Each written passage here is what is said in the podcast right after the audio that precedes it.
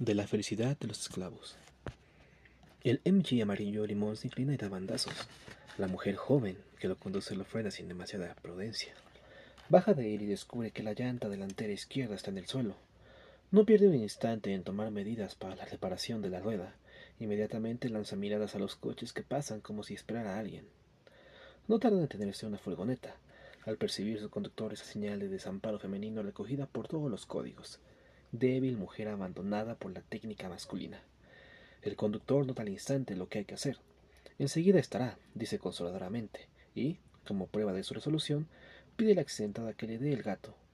No le pregunta siquiera si ella misma sería capaz de cambiar la rueda. Ya sabe que no lo es. La mujer tendrá unos treinta años, vestida a la moda y bien maquillada. Ella no encuentra gato alguno en su MG, razón por la cual él de la camioneta va por el suyo. De paso se trae más herramientas por si acaso. Le bastan cinco minutos para solventar el asunto y colocar la rueda pinchada en el lugar previsto en el MG. Tiene las manos manchadas de grasa. La mujer le ofrece un pañuelito bordado que rechaza cortésmente. Siempre tiene a mano en la caja de herramientas un trapo y gasolina, precisamente para casos así. Ella da las gracias exuberantemente y pide perdón por su sorpresa típicamente femenina. Si él no hubiera pasado por allí, declara, se habría tenido que quedar probablemente hasta la noche. Él no contesta, sino que, una vez que ella se ha sentado de nuevo ante el volante, le cierra con delicadeza la puerta y aún le aconseja por la ventanilla que ella ha bajado, que cambie pronto el neumático pinchado. Ella contesta que lo hará aquel mismo día en la estación de servicio a la que suele ir, y arranca. El hombre ordena las herramientas en la caja y se vuelve hacia la camioneta, lamentando no poder lavarse las manos. Tampoco lleva tan limpios los zapatos, pues para cambiar la rueda ha tenido que chapotear en una zona de barro y su trabajo es representante de requiere calzado limpio. Tendrá que darse prisa si quiere alcanzar al cliente que sigue en su lista. Pone el motor en marcha. Estas mujeres, va pensando, y no se sabe mucha, nunca cuál es la más pensando, no se sabe nunca cuál es la más tonta, y se pregunta en serio qué habría hecho aquella si él no hubiera pasado por allí. Acelera imprudentemente, muy contra su costumbre, con objeto de recuperar el retraso que llevaba. Al cabo de un rato empieza a tararear algo en voz baja se siente feliz de alguna manera. La mayoría de los hombres se habría aportado de este modo en la misma situación, y también la mayoría de las mujeres, sobre la sencilla base de que el hombre es un hombre y ella es algo enteramente distinto, a saber, una mujer. La mujer hace sin el menor escrúpulo que el varón trabaje para ella siempre que se presenta la ocasión. La mujer de nuestro incidente no habría podido hacer más que lo, de lo que hizo, esperar la ayuda de un hombre, porque lo único que ha aprendido a propósito de averías automovilísticas es que hay que encargar la reparación a un hombre. En cambio, el hombre de nuestra historieta que soluciona velozmente, con conocimiento y gratis el problema de una persona desconocida, se ensucia el traje, pone en peligro la conclusión de su trabajo del día y, al final, se pone en peligro incluso él mismo, él mismo por la necesidad de correr exageradamente. Habría podido arreglar una docena más de averías del coche aparte de la rueda, y lo habría hecho si ello hubiera sido necesario, para algo ha aprendido a hacerlo. ¿Y por qué se va la mujer a ocupar de reparaciones si la mitad del género humano, los varones, lo sabe hacer también? Y está tan dispuesto a poner sus capacidades a disposición de la otra mitad. Las mujeres hacen que los varones trabajen para ellas, piensen por ellas, carguen en su lugar con todas las responsabilidades. Las mujeres explotan a los hombres y, sin embargo, los varones son robustos, inteligentes, imaginativos, mientras que las mujeres son débiles, tontas y carecen de fantasía. ¿Cómo es que, a pesar de ello, son las mujeres las que explotan a los hombres y no a la inversa? ¿Será tal vez que la fuerza, la inteligencia y la imaginación no son en absoluto condiciones de poder, sino de la sumisión? Que el mundo esté gobernado no por la capacidad, sino por los seres que no sirven más que para dominar, o sea, por las mujeres? Mas de ser así, ¿cómo consiguen las mujeres que sus víctimas no se sientan humilladas y engañadas, sino como lo que sino como lo que en modo alguno son, como dueños, como señores. ¿Cómo consiguen las mujeres inspirar a los varones ese sentimiento de felicidad que experimentan cuando trabajan para ellas? Esa conciencia orgullosa de su superioridad que les espolea rendir cada vez más. ¿Cómo no se desenmascaran nunca las mujeres?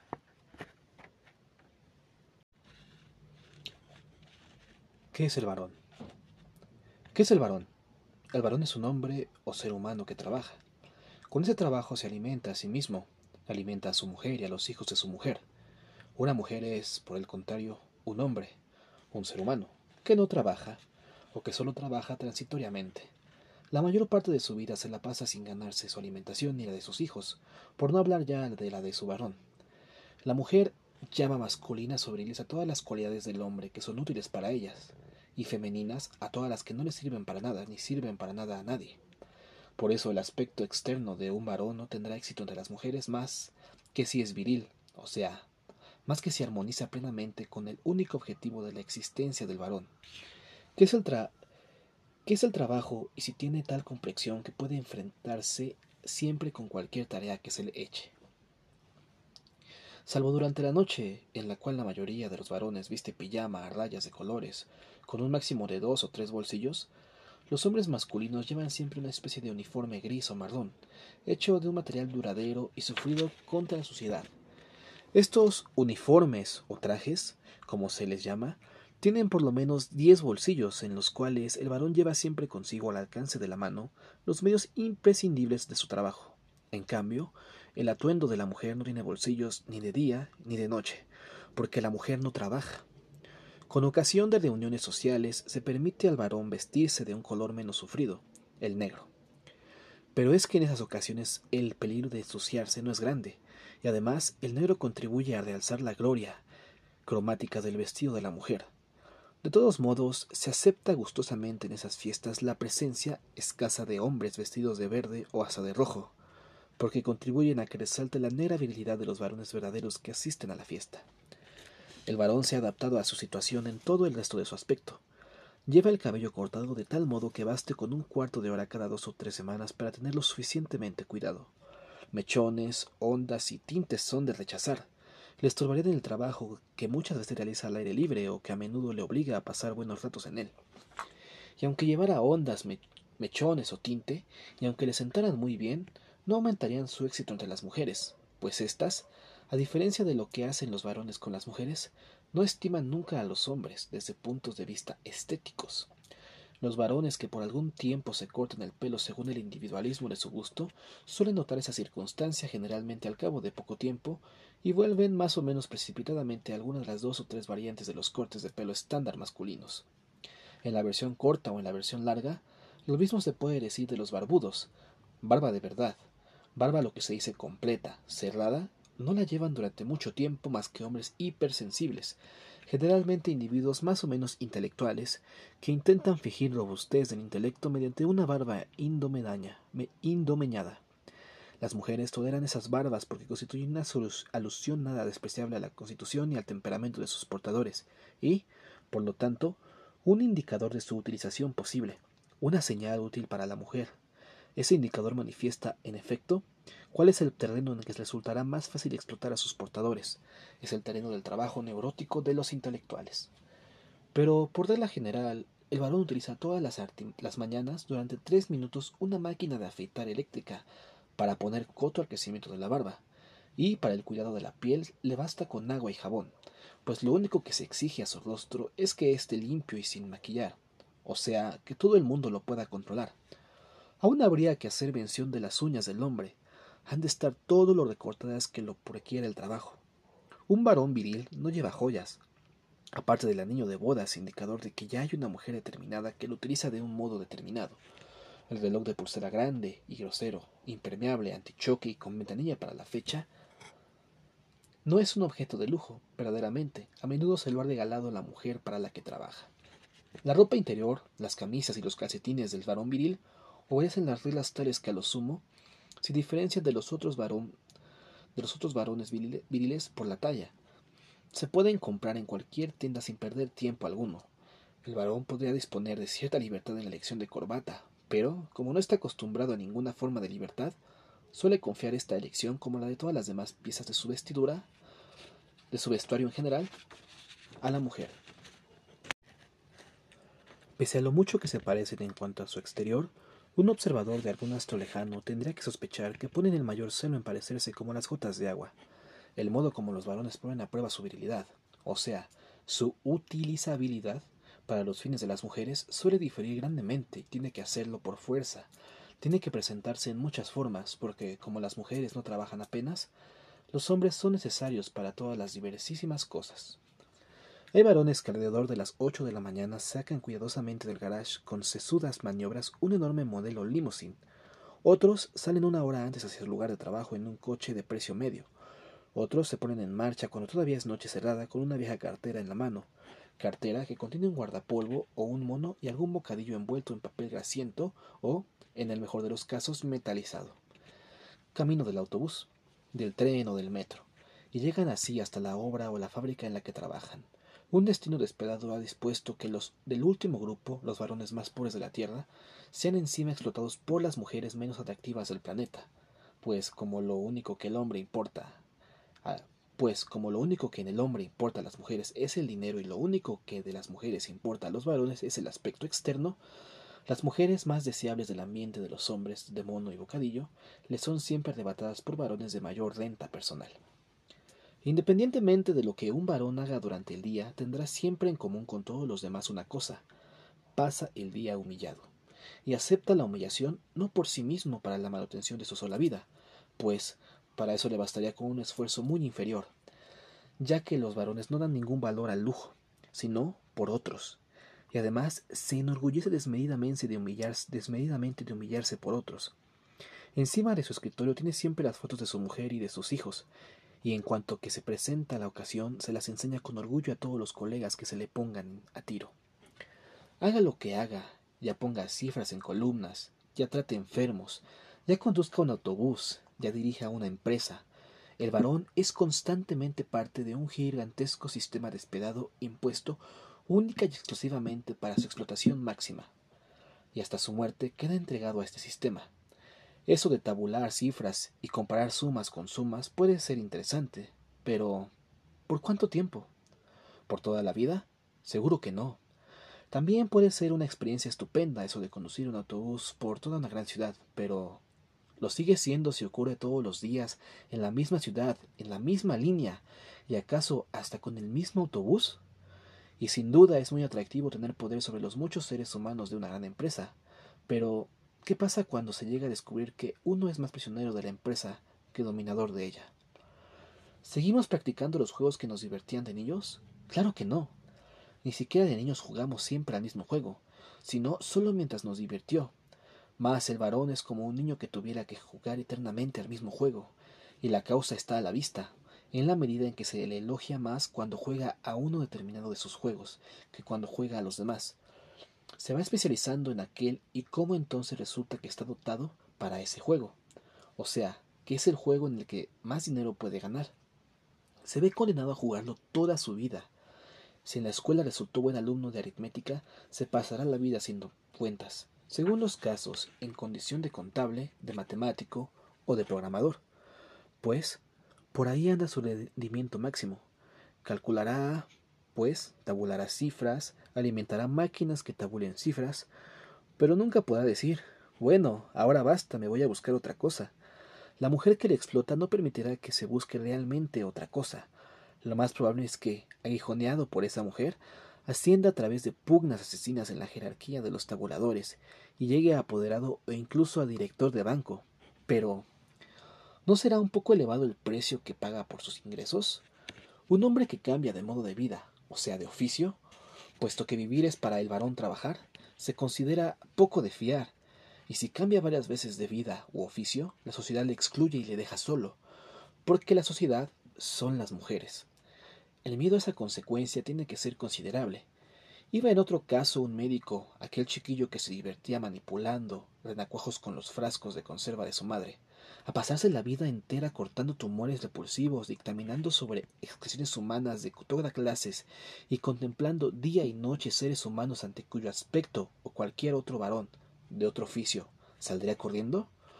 ¿O soportaría un pianista, aquel chiquillo que se divertía haciendo música, la obligación de tocar por milésima vez en su vida ese determinado nocturno de Chopin? ¿Y un político, aquel chiquillo que descubrió una vez casualmente en el patio del instituto el manojo de trucos que bastan para dirigir seres humanos y, y los práctico divertido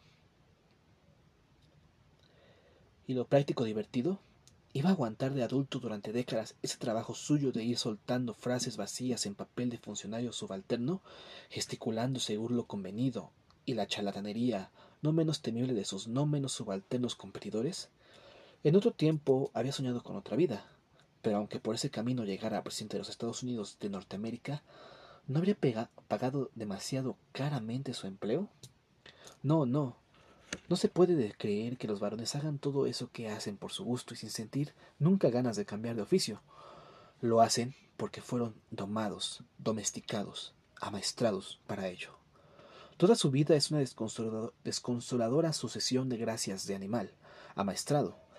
El varón que deja de dominar esas gracias, que empieza a ganar menos dinero, ha fracasado y lo pierde todo.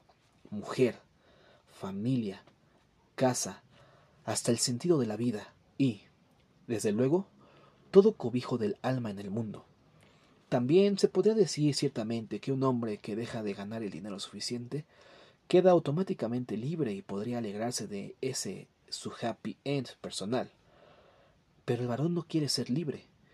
Como veremos más adelante, el varón funciona el modelo del placer de la libertad. La pena de libertad perpetua le sería más terrible que su normal perpetua esclavitud. Dicho de otro modo, el varón busca siempre a alguien o algo a que poder esclavizarse pues solo se siente cobijado si es esclavo, y su elección suele recaer en la mujer. Pero, ¿quién o qué es la mujer para que el varón que le debe precisamente esa vida deshonrosa y la explotación en regla a que está sometido se esclavice y a ellas y se sienta cobijado precisamente junto a ella?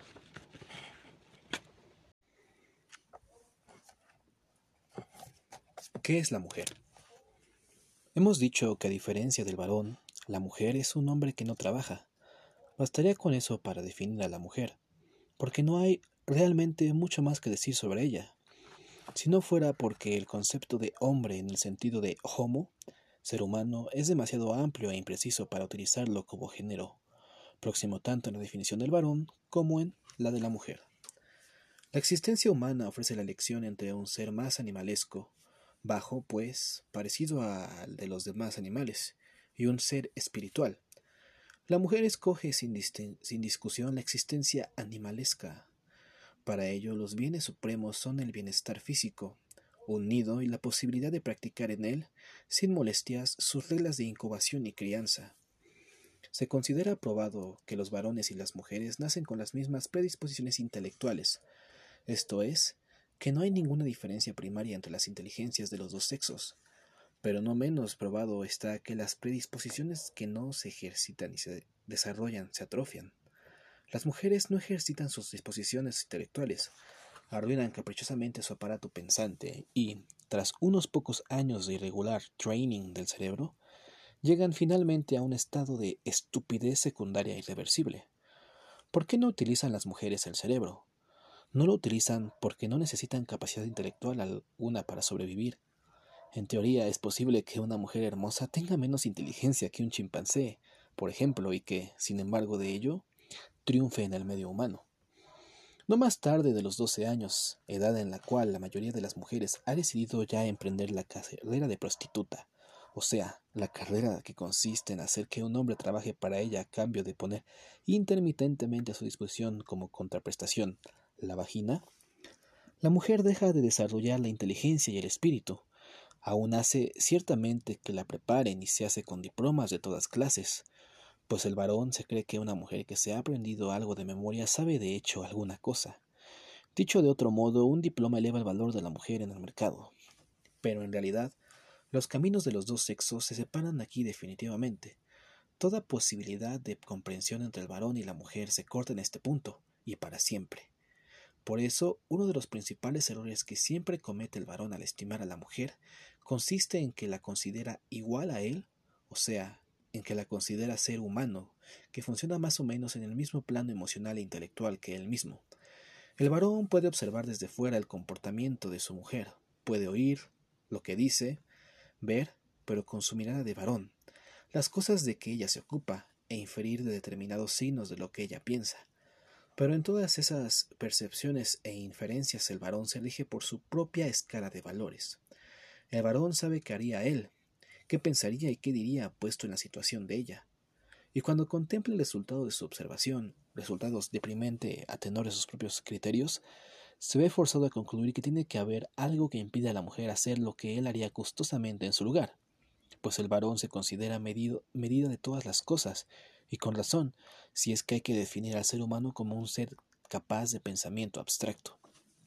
Así, por ejemplo, cuando se da cuenta de que su mujer se pasa tantas o cuantas horas al día guisando, limpiando la casa y lavando los platos, no infiere que esas actividades satisfacen a su mujer, porque corresponden idealmente a su nivel espiritual.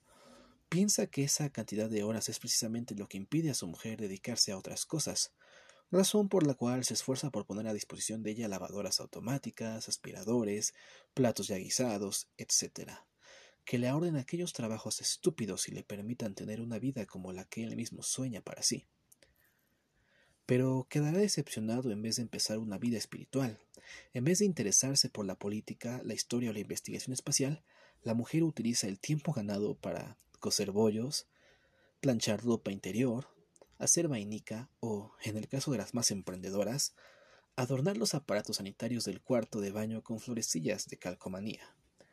Con el varón ha de creer, como el varón ha de creer, o como la mujer le convence de ello, pues ¿qué varón da verdadero valor a una ropa interior planchada, a calcomanías florales o a pasteles que no vengan de la pastelería? Que todo eso es necesario para la vida, o por lo menos para la cultura del vivir. Inventa para la mujer el planchador automático, la pasta para dulces ya amasada, y con levadura puesta, el papel higiénico industrialmente floreado, mas no por eso se pone ahora la mujer a leer Sigue sin ocuparse de política en la investigación espacial. La tiene absolutamente sin cuidado. Fáltale así el tiempo que ha ganado. Por fin se va a poder ocupar de sí misma. Y como según se sabe, no sufre de ansia, de ansia alguna de cosas espirituales. Ocuparse de sí misma quiere decir, naturalmente, ocuparse de su apariencia externa. El varón que ama a su mujer y desea por encima de todo la felicidad de ésta, la acompaña también en este estadio, Produce para ella el lápiz de labios beso resistente, el make-up lágrima resistente para los ojos, la permanente doméstica, los volantes inarrugables y la ropa interior one time que se usa una vez y se tira. En todo eso sigue teniendo presente el mismo objetivo, que termine de una vez, que se satisfagan todas las necesidades vitales superiores de la mujer, a la que él cree más sensible y delicada por naturaleza, y que la mujer pueda hacer finalmente de su vida lo único que él mismo considera digno de ser vivido, la vida de un varón libre. Y sigue esperando, mas como la mujer no se le acerca por sí misma, empieza a traerla a su mundo, propaga la coeducación en la escuela para prestarle desde niña el estilo de vida del varón, la mete con todos los pretextos imaginables en sus universidades para iniciarla en los secretos que ha descubierto y con la esperanza de que la visión directa e infundida de la mujer en la mujer la afición a las cosas grandes. Le procura incluso acceso a los más elevados honores, hasta ahora detentados exclusivamente por él, y en esto abandona incluso tradiciones que le son sagradas, y la anima a que ejerza su derecho electoral para que pueda cambiar, según sus ideas, el sistema de la administración del Estado, inventado por varones. Es posible que el varón se prometa incluso la paz por la intervención de la mujer en la política, pues le atribuye un carisma pacificador. El varón cumple tan consecuentemente y tenazmente su supuesta tarea de que no se da cuenta de lo ridículo que se pone. Ridículo, por supuesto, según los criterios varoniles, no según los de la mujer. Esta es incapaz de cobrar distancia respecto a los de los acontecimientos y por lo tanto carece totalmente de sentido del humor. No, las mujeres no se ríen de los hombres. A lo sumo se enfadarán un día con ellos. Las viejas fachadas con que disimulan su renuncia a toda existencia espiritual el cuidado de la casa, el de los niños, no manifiestan aún suficientemente su ruina como para no ser ya capaces de justificar, al menos pro forma, el abandono prematuro de la universidad por las jóvenes y su renuncia a las profesiones más ambiciosas. Pero, ¿qué ocurriría cuando el trabajo doméstico se automatice todavía más? Cuando realmente haya suficientes escuelas maternales y parvularios de buena calidad? ¿O cuando los varones descubran, y ya hace tiempo que podrían haberlo descubierto, que los niños no son en absoluto necesarios para vivir. Si el varón se detuviera una vez, aunque solo fuera una vez, en su ciega actividad e hiciera balance, tendrá que comprobar que sus esfuerzos por vivificar espiritualmente a la mujer no le han hecho adelantar ni un paso. Que la mujer, aunque sin duda es cada día más pulida, cuidada y cultivada, sigue presentando a su vida reivindicaciones cada vez más elevadas, pero siempre materiales, nunca espirituales. Por ejemplo, el modo de pensar del varón, el que enseña en sus universidades, ¿ha llevado alguna vez a la mujer a desarrollar teorías propias? Los institutos de investigación masculinos abiertos para las mujeres han sido jamás utilizados por estas para investigar investigaciones propias? El varón tendría que darse cuenta poco a poco de que la mujer no lee esos maravillosos libros que pone a su disposición en las viriles bibliotecas, de que las fantásticas obras de arte masculino que enseñan a la mujer en los museos no necesitan a esta sino a la imitación, en el mejor de los casos, de que todos los llamamientos a la autoliberación de la mujer que el varón intenta dirigirle a su propio nivel y en su propio lenguaje, en el teatro y en el cine no tienen para ella más valor que el de una distracción y nunca, realmente nunca, la mueven a rebelarse. Es muy natural que el varón, que considera a la mujer como igual a él y tiene que contemplar la estupidez de la vida que ella lleva a su lado, crea que es él el que la oprime a ella. Pero la memoria concreta no recuerda que la mujer se haya visto en estas épocas obligada a sumisión alguna a la voluntad del varón. Al revés, se ha reconocido a la mujer todas las posibilidades de independizarse. Por lo tanto, si en tanto tiempo no se ha liberado de su yugo, es que ese yugo no existe. El varón ama a la mujer, pero también la desprecia, porque un ser humano que se pone en marcha por la mañana para conquistar, lleno de energía, mundos nuevos, cosa que desde luego que pocas veces consigue a causa de la ansiedad de ganarse el pan, desprecia al ser humano que no se propone eso. Y eso es tal vez lo que más mueve al hombre a preocuparse por el desarrollo espiritual e intelectual de la mujer. Se avergüenza por ella y cree que ella también pasa vergüenza. Como un gentleman, querría ayudarla con esa turbación. Lo que el varón no sabe es que las mujeres no conocen esa curiosidad, esa ambición, ese impulso activo que a él le parecen tan naturales. Las mujeres no intervienen en el mundo de los varones porque no quieren, no necesitan ese mundo. El tipo de independencia que buscan los varones no tiene el menor valor para las mujeres, porque ellas no se sienten dependientes, la superioridad intelectual del varón no les impresiona nada, porque no tienen el menor orgullo en cuestiones de inteligencia. Las mujeres pueden elegir y eso es lo que las hace tan infinitamente superiores a los varones. Cada una de ellas puede elegir entre la forma de vida de un varón y la forma de vida de una criatura de lujo, tonta y parasitaria. Casi todas ellas optan por la segunda. El varón no tiene esa posibilidad de elegir. Si las mujeres se sintieran oprimidas por los varones, habrán desarrollado, desarrollado odio o temor respecto de ellos, como ocurre con los opresores en general. Pero las mujeres no odian, a los varones, ni tampoco los temen. Si los varones las humillaran, como su superior saber, ellas habrían intentado hacerles lo mismo, pues no carecen de medios para ello. Y si se sintieran privadas de la libertad, las mujeres se habrían liberado finalmente de sus opresores, al menos en esta favorable constelación de su historia. En Suiza, uno de los estados más desarrollados del mundo y que hasta hace poco tiempo no reconocía derecho electoral a las mujeres, un determinado cantón hizo que las mujeres mismas votaran acerca de la instauración del voto femenino. La mayoría votó en contra. Los varones suizos se sintieron angustiados, porque creyeron ver en ese indigno comportamiento de las suizas el resultado de la secular opresión que habrían estado sometidas. Se equivocan de medio a medio. La mujer no se siente en absoluto tutelada por el varón. Una de las muchas verdades deprimentes acerca de la relación entre los sexos consiste sencillamente en que el varón no existe prácticamente en el mundo de las mujeres. Para la mujer, el varón no es, solo no es lo suficientemente importante como para rebelarse contra él. La dependencia de la mujer respecto del varón es solo material. Es, por así decirlo, de un tipo perteneciente a la ciencia física.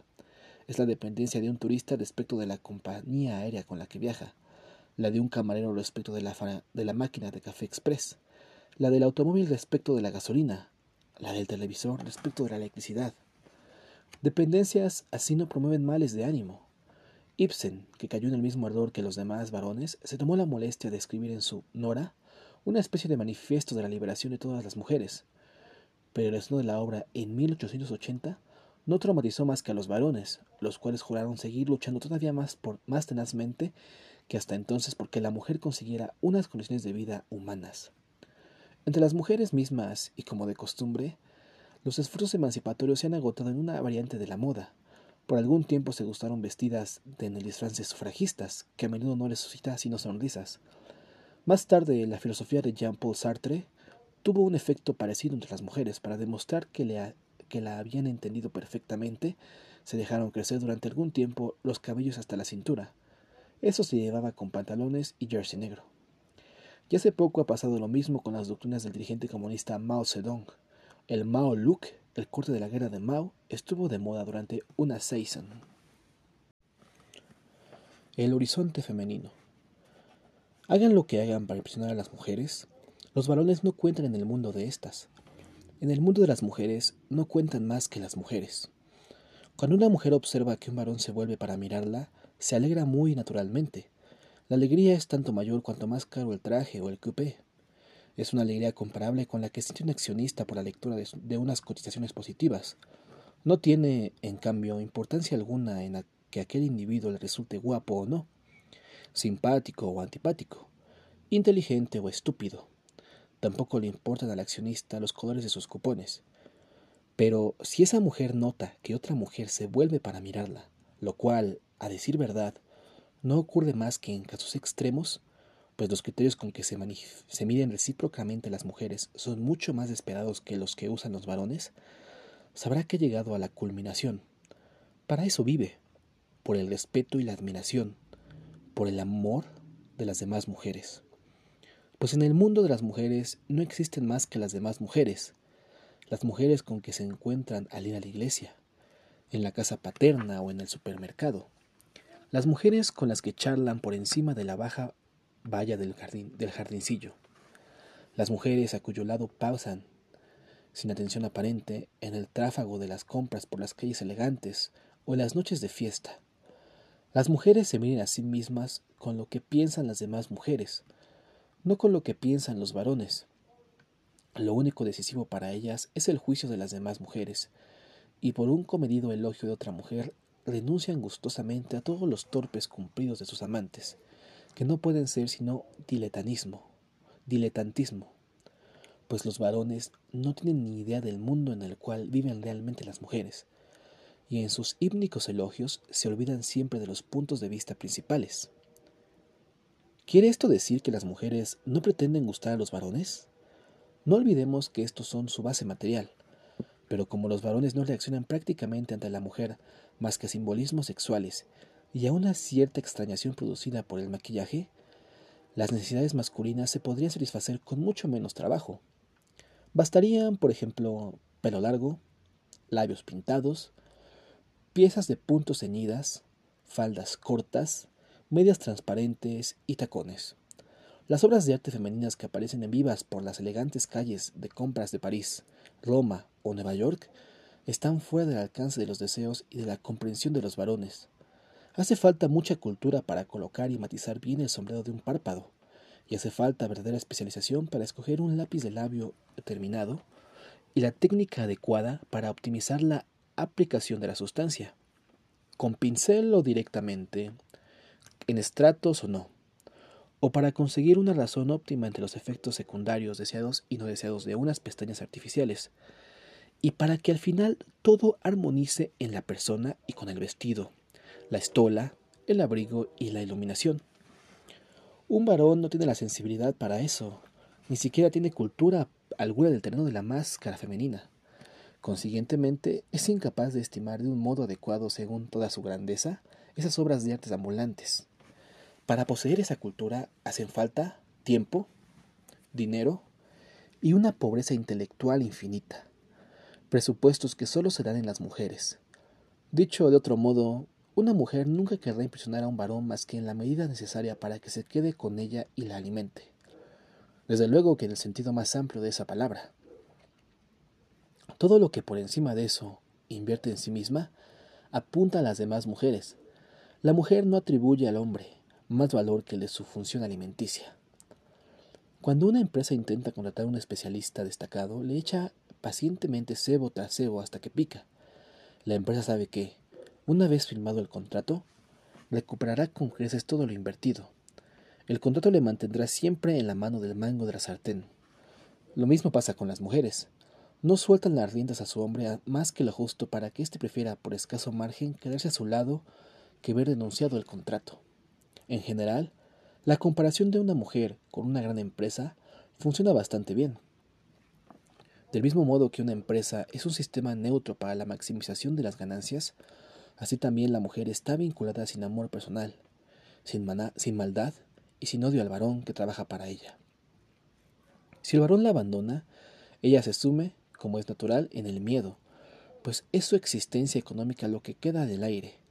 Pero se trata de un miedo racional, con causas racionales, y que no se puede compensar más que racionalmente, sin que puedan abrirse abismos de ninguna clase.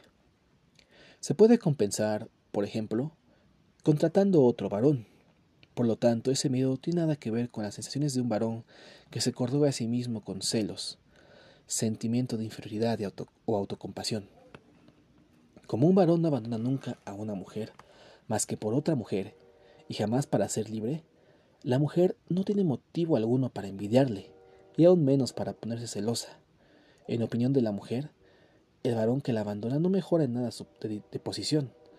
La mujer abandonada contempla en la perspectiva de una pequeña empresa a la que la competencia ha arrebatado su mejor trabajador. La aventura existencial que experimenta su hombre con su nuevo amor por otra mujer. No hay más remedio que molestarse en buscarle sustituto aprovechable. La amargura del amor es, pues, para la mujer, en el mejor de los casos, el sentimiento de haber perdido un buen negocio. Por eso es absurdo que un varón se mantenga fiel a su mujer solo porque ésta, a su vez, no le engaña con otros varones de su ambiente que en opinión del mismo son mucho más atractivos. ¿Y por qué va a engañarle? Mientras él trabaje bien para ella y le posibilite así las satisfacciones que realmente importan. La fidelidad de la mujer no tiene en principio nada en común con la fidelidad del hombre. A diferencia de los varones, las mujeres son casi insensibles al aspecto externo de su compañero. Cuando una mujer flirtea con el, el mejor amigo de su hombre, no desea, sin lugar a dudas, más que irritar a la mujer de éste, no a su propio marido, pues lo único que le importa son los sentimientos de aquella otra mujer. Si le importara el hombre de la otra, no permitiría que se le viera tan claramente. Las nuevas prácticas sexuales de grupo no son más que una variante del flirteo, completamente superado en varios ámbitos sociales, Tampoco en la sexualidad de grupo le importa a la mujer nada más que las demás mujeres, y no los varones. La historia está llena de anécdotas de reyes y príncipes que se solazaban con varias amantes simultáneamente. Apenas hay historias parecidas acerca de, de potentados femeninas. Una mujer se aburriría, se aburriría mortalmente si tuviera que practicar erotismo de grupo, solo con varones. Siempre ha sido así ese asunto, y no cambiará nunca. Si las mujeres reaccionan al aspecto físico de los varones, la publicidad lo habría aprovechado desde hace tiempo. Como, gracias al dinero que ganan los varones para ellas, las mujeres tienen más capacidad adquisitiva que los varones. Las estadísticas al respecto son concluyentes. Los fabricantes intentarían muy naturalmente estimular la venta de sus productos mediante fotografías y cortos publicitarios que mostraran varones robustos y hermosos, rebosantes de caracteres sexuales secundarios. Ha ocurrido al revés. Las agencias publicitarias presentan por todas partes hermosas muchachas que tientan a comprar viajes for fate, automóviles, polvos de limpieza, televisores o dormitorios. Los productores cinematográficos han empezado ya a descubrir que es perfectamente posible presentar a las mujeres en vez de los habituales beaos amantes feos, como Belmondo, Walter Matthau o Dustin Hoffman. Los varones que generalmente se valoran muy poco en cuanto a lo físico y solo excepcionalmente se consideran hermosos, pues hermosura para ellos quiere decir mujeres, se pueden identificar más fácilmente con actores feos. Con que los principales papeles femeninos sigan desempeñados por hermosas estrellas, las mujeres consumirán estas películas de protagonista feo con el mismo gusto que consumieron las de Rock Hudson, pues lo que realmente les interesa son las actrices del filme. Esta circunstancia ha podido quedar oculta a los varones porque estos asisten constantemente a la difamación de una mujer por otra, como constantemente oye a su mujer criticar la nariz corva, los pechos caídos, las piernas torcidas o las gruesas caderas de otra. Tiene que suponer lógicamente que las mujeres no se pueden aguantar las unas a las otras, o por lo menos que no se encuentran recíprocamente el menor atractivo. La interpretación es naturalmente errónea. Se considera loco al empresario que constantemente elogiaría, elogiara entre sus empleados las empresas competidoras. Sin duda perdería pronto sus mejores trabajadores. Los políticos tienen que representar ese mismo tipo de comedia de las mujeres y declararse recíprocamente diabólicos, y, sin embargo, no hay duda de que, si tuviera que ir desterrado a una isla desierta, Nixon preferiría mil veces la compañía de Kosygin o la del Fidel Castro de la que la del contadísimo hombre de la calle que le ha procurado su mandato. Pues Nixon no tiene nada en absoluto en común con el hombre de la calle. Si se lo pudiera permitir económicamente, las mujeres convivirían sin duda con otras mujeres antes que con varones, y no porque todas ellas sean lésbicas. Lo que los varones llaman predisposición lésbica de las mujeres tiene presumiblemente poco que ver con el impulso sexual de las mujeres. No, lo que pasa es que los dos sexos no tienen prácticamente ningún interés en común. Que pues, ¿qué mantiene a las mujeres contra los varones, sino el dinero? Estando entre ellas, tendrían mucha comunidad, pues el intelecto y la vida emocional de las mujeres se han detenido en un estadio primitivo, o sea, general, y apenas hay mujeres individualistas o de tendencia extravagante. Es fácil imaginar qué estimuladora vida, qué estimuladora vida tendrían entre ellas. Tal vez fuera incluso una vida paradisíaca, aunque a un nivel espantosamente bajo. Pero, ¿a quién iba a molestar la escasa altura de, de ese nivel? El bello sexo. Un observador extraterreno pensaría sin duda que el varón es el ser más digno de veneración que hay en este planeta. En todo caso, está fuera de duda que lo consideraría mucho más atractivo que la mujer. Por ejemplo, pues el varón tiene sus excelencias respecto de la mujer. Es hermoso y es inteligente. Ha hecho falta una confusión secular de todos los criterios para que la mujer se convierta en el bello sexo. Ya el mero hecho de que es más tonta que el varón bastaría para refutar esa afirmación absurda. Un ser humano tonto no puede ser hermoso, a menos que el juicio se base meramente en el carácter animal del hombre, y hay que subrayar que es principalmente el varón el que comete la falta de juzgar a la mujer según criterios que equipara el ser humano y el animal. Esa reducción es seguramente necesaria porque la mujer no tendría ni la menor posibilidad de ser considerada bello sexo dentro del grupo Homo sapiens propiamente dicho. Como veremos, el varón necesita a la mujer para someterse a ella, y con objeto de no tener que despreciarse a sí mismo, lo intenta todo para dotar a la mujer de cualidades que justifiquen su propia sumisión. Como la mujer no ha puesto nunca a prueba su inteligencia, le es difícil al varón considerarla inteligente. Aunque algunos intentos ha hecho incluso en este sentido con la invención del concepto de intuición femenina. Consiguientemente la proclama hermosa. Los criterios estéticos imponen la actitud de la subjetividad y todo juicio estético es un acto de libertad personal. Pero la subjetividad se convierte fácilmente en coartada y el varón se deja esclavizar también con facilidad. El simple hecho de que la mujer se arregle de un modo destinado a atraer todas las miradas le basta al varón, al varón para suponer que su motivo tendrá. El varón cree que la mujer es hermosa porque ésta misma se gusta, y le agradece que le permita encontrarla hermosa. La mujer facilita esa tendencia con un truco especial, como el ideal supremo de la mujer. Vivir sin trabajar y sin responsabilidades coincide con el del niño. La mujer imita al niño. Los niños son conmovedores, en su indefensión tienen un gracioso cuerpecito de graciosos, reducidos miembros y sus graciosos y pequeños cojinetes de grasa mantienen tensa una piel tersa, tierna y joven. Es fácil hacerles reír, siempre se comportan con gracia. Son una miniaturización del adulto. Y como no pueden ganarse su sustento, es obvio que hay que procurárselo y apartar de su camino todos los obstáculos. Hay un mecanismo biológico que asegura todo esto, y una especie que, dejaría morir, que dejara morir a sus crías se extinguiría a ella misma. La mujer intenta representar ante los que la rodean durante el mayor tiempo posible el papel de la dulce niñita.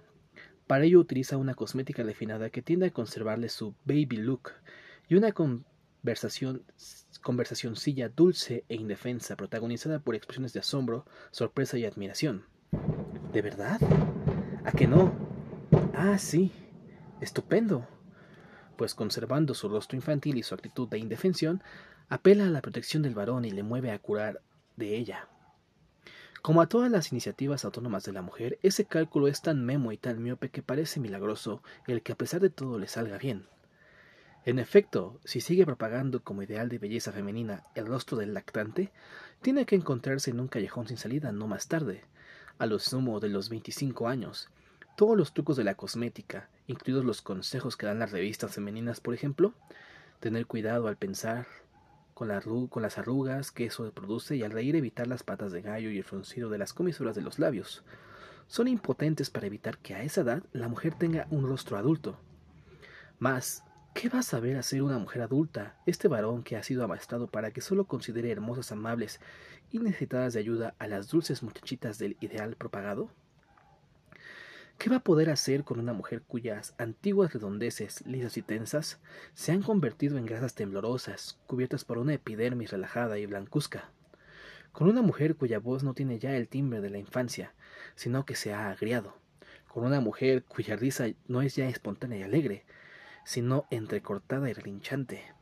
Con una mujer pelmaza cuya charlatanería tonta hasta repeler, como se puede apreciar ahora que no vale ya de una boquita infantil, le destroza los nervios y en cuyo rostro los, sorprendidos, ah, ¿sí?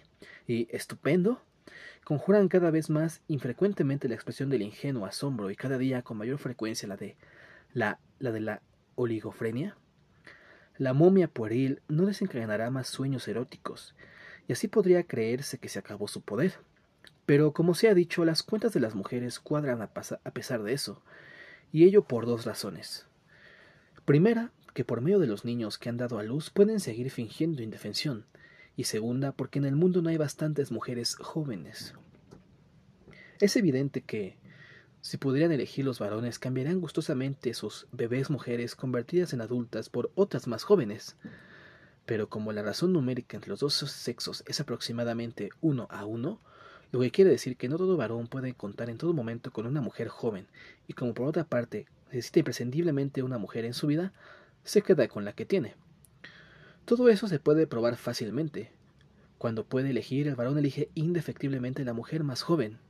Marilyn Monroe o Liz Taylor quedaron pasés en cuanto que les fue por primera vez imposible estucar del todo sus arruguitas. Los varones se fueron sin más a la taquilla del cine que presentaba a otra más joven. Pues bien, el que se lo puede permitir practica esa elección no solo entre los cines, sino también en la vida, los managers del mundo financiero y del espectáculo sustituyen sistemáticamente con otras más jóvenes, sus mujeres que ya han cumplido el servicio marital, y como las despiden con buenas indemnizaciones, a nadie le parece mal, ni siquiera a las interesadas, que se alegra probablemente de perder de vista a aquel varón en condiciones tan lucrativas. Pero solo los ricos se pueden permitir ese lujo. Cuando un hombre ganapán se hincha y toma a una segunda mujer joven, en un momento de exuberancia y ceguera, puede estar seguro de que la perderá muy pronto, porque el dinero que gana no basta para mantener dos mujeres, y los niños que también la segunda querrá tener.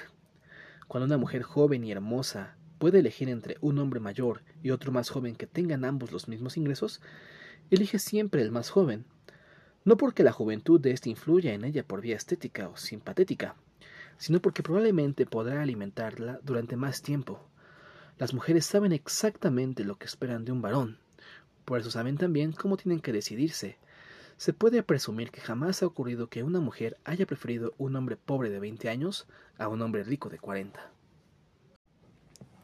Es una gran suerte para las mujeres adultas el que los varones no se consideren hermosos, y eso que la mayoría de ellos lo es, con sus cuerpos tensos entrenados por el trabajo, sus amplias espaldas, sus piernas musculosas, sus melodiosas voces, su risa cálida humana, su expresión inteligente y sus movimientos equilibrados, porque tienen sentido.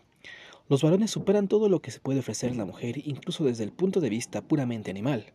Y como trabajan, a diferencia de la mujer, y utilizan constantemente su cuerpo con sentido, éste sigue manteniéndose hermoso durante más tiempo que el cuerpo de la mujer, que, a causa de la falta de entrenamiento, decae rápidamente y, pasados los 50 años, no es ya más que un montón desordenado de células humanas.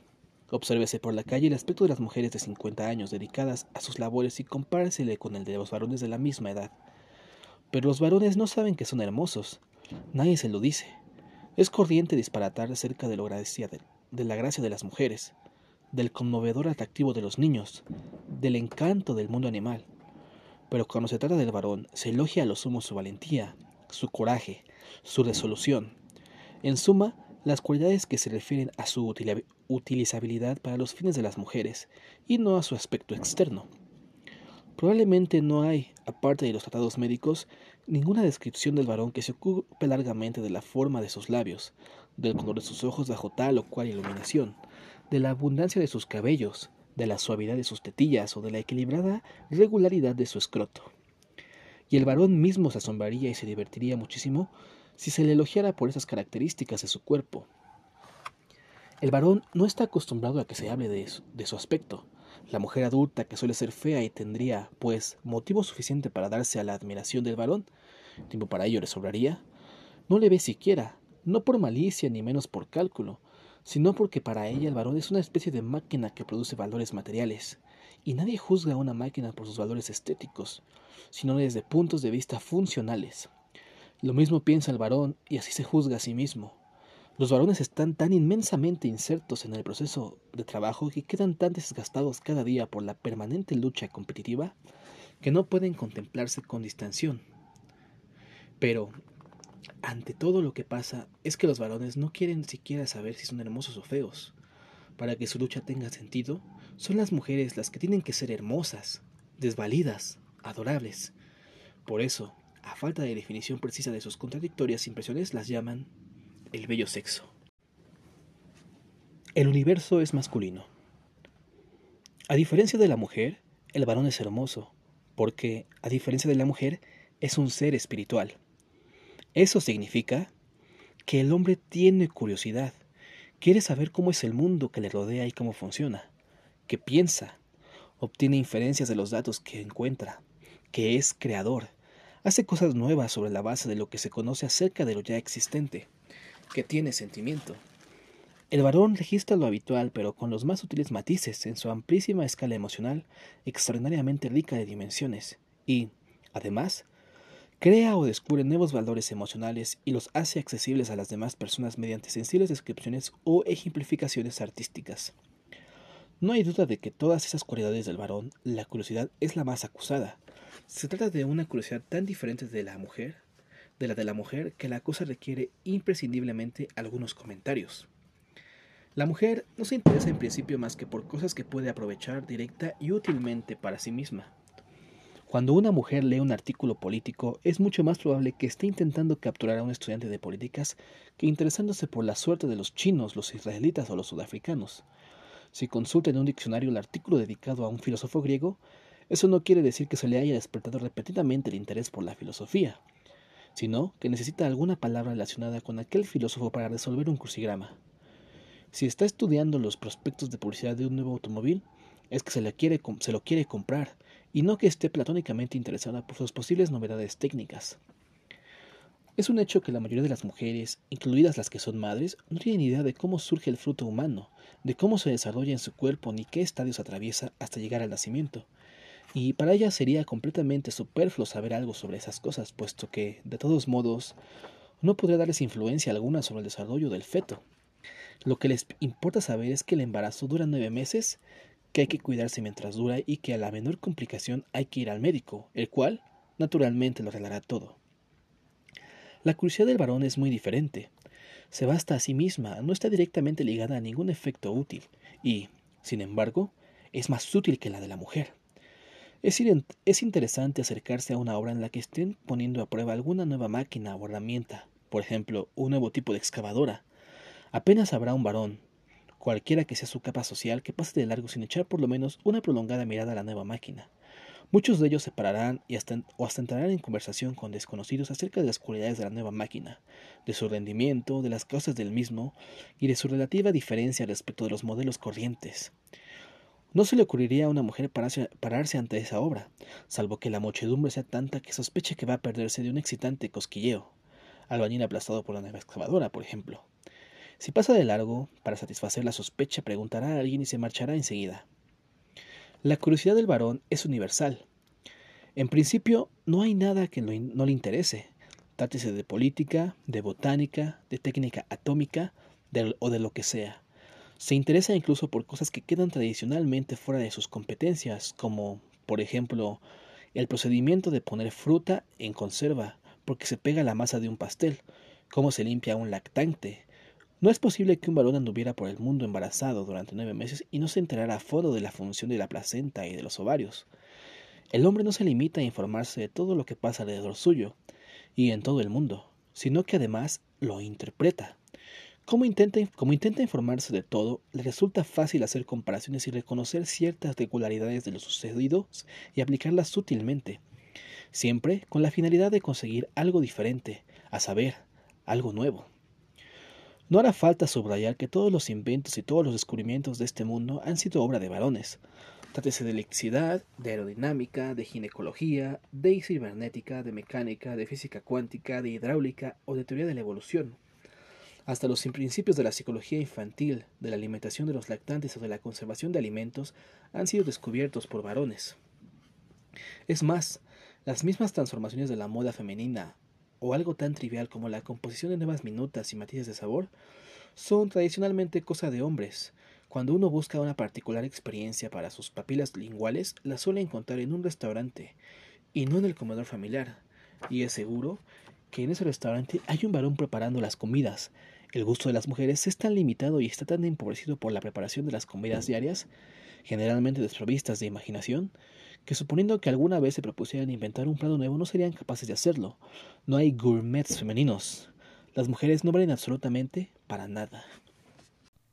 Y, sin embargo, el varón que reúne en sí todos los presupuestos espirituales y físicos de una vida rica, libre, humana, renuncia a ella y lleva una vida de un esclavo. Pues, ¿qué hace el varón con todas sus admirables capacidades? Las pone al servicio de los que no tienen tales capacidades. Llama a este conjunto de seres la humanidad, con lo que quiere decir las mujeres y las crías de las mujeres. Es realmente una ironía el que los que serían capaces de tener una vida ideal no quieran gozarla, mientras que quienes podrían gozarla gracias al sacrificio de los otros no se interesen por ella. Nos hemos acostumbrado tanto a ese sólido mecanismo de explotación unilateral de un grupo humano por una banda de parásitas que hemos pervertido todos los conceptos morales.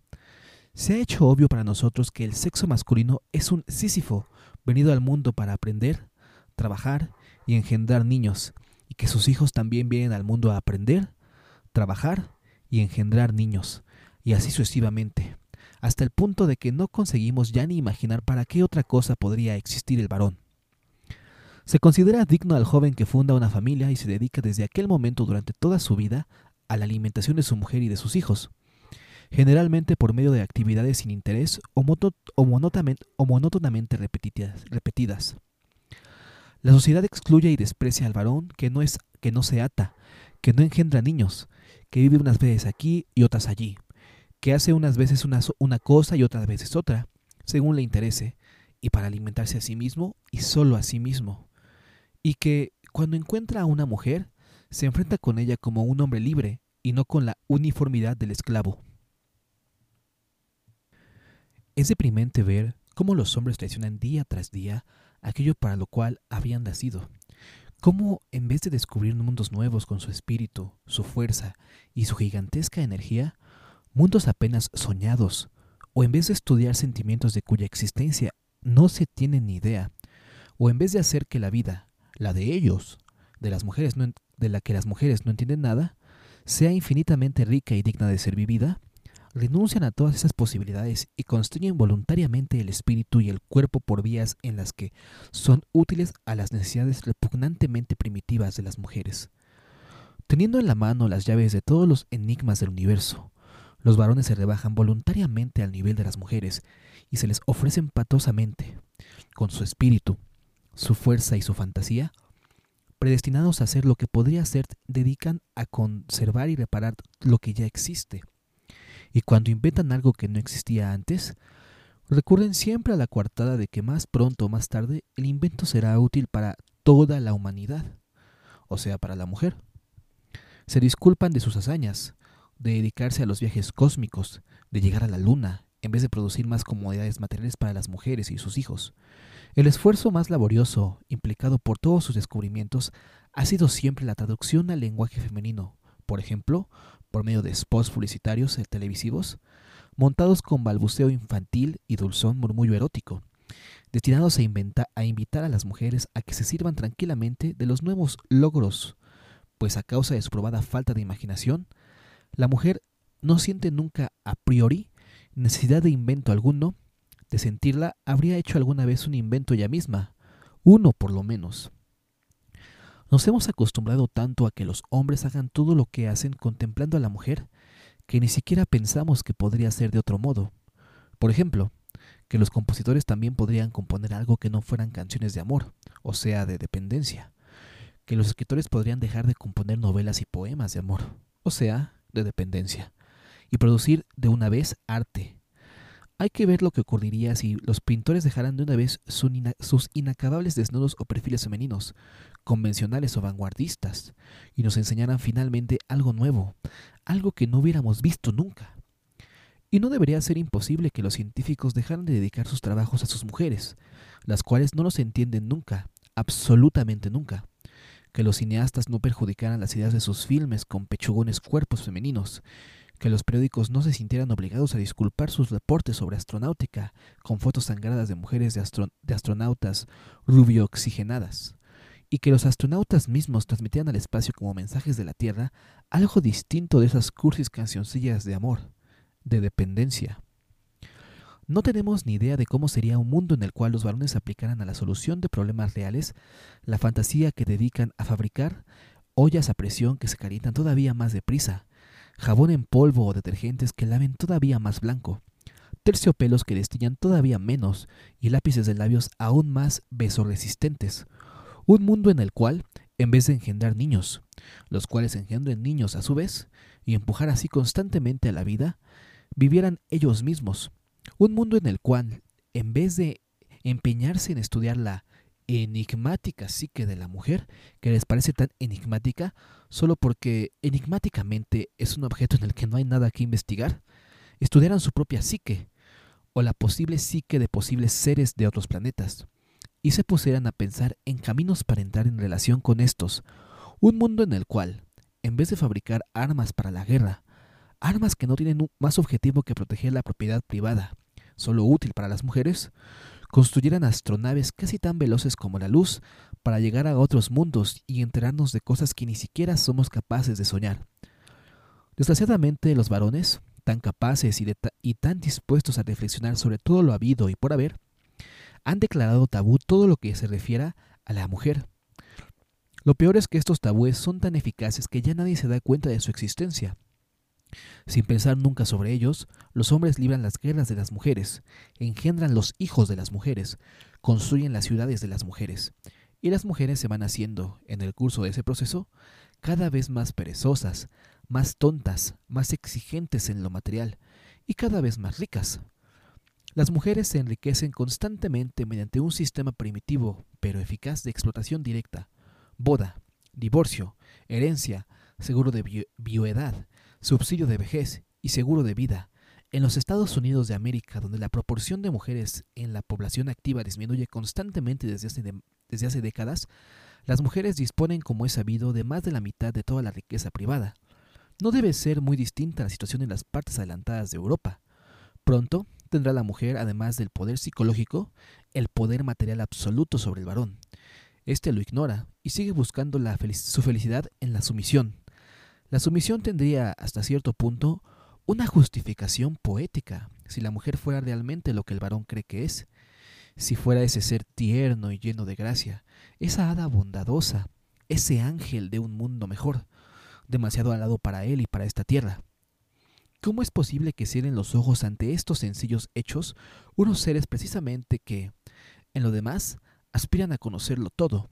¿Cómo pueden ignorar que la mujer se reduce, se reduce absolutamente a una vagina, dos pechos y un par de fichas perforadas con las que pronuncia estúpidas frases hechas, que son, que son conglomerados de materia, embutidos de tripa humana que se fingen seres pensantes.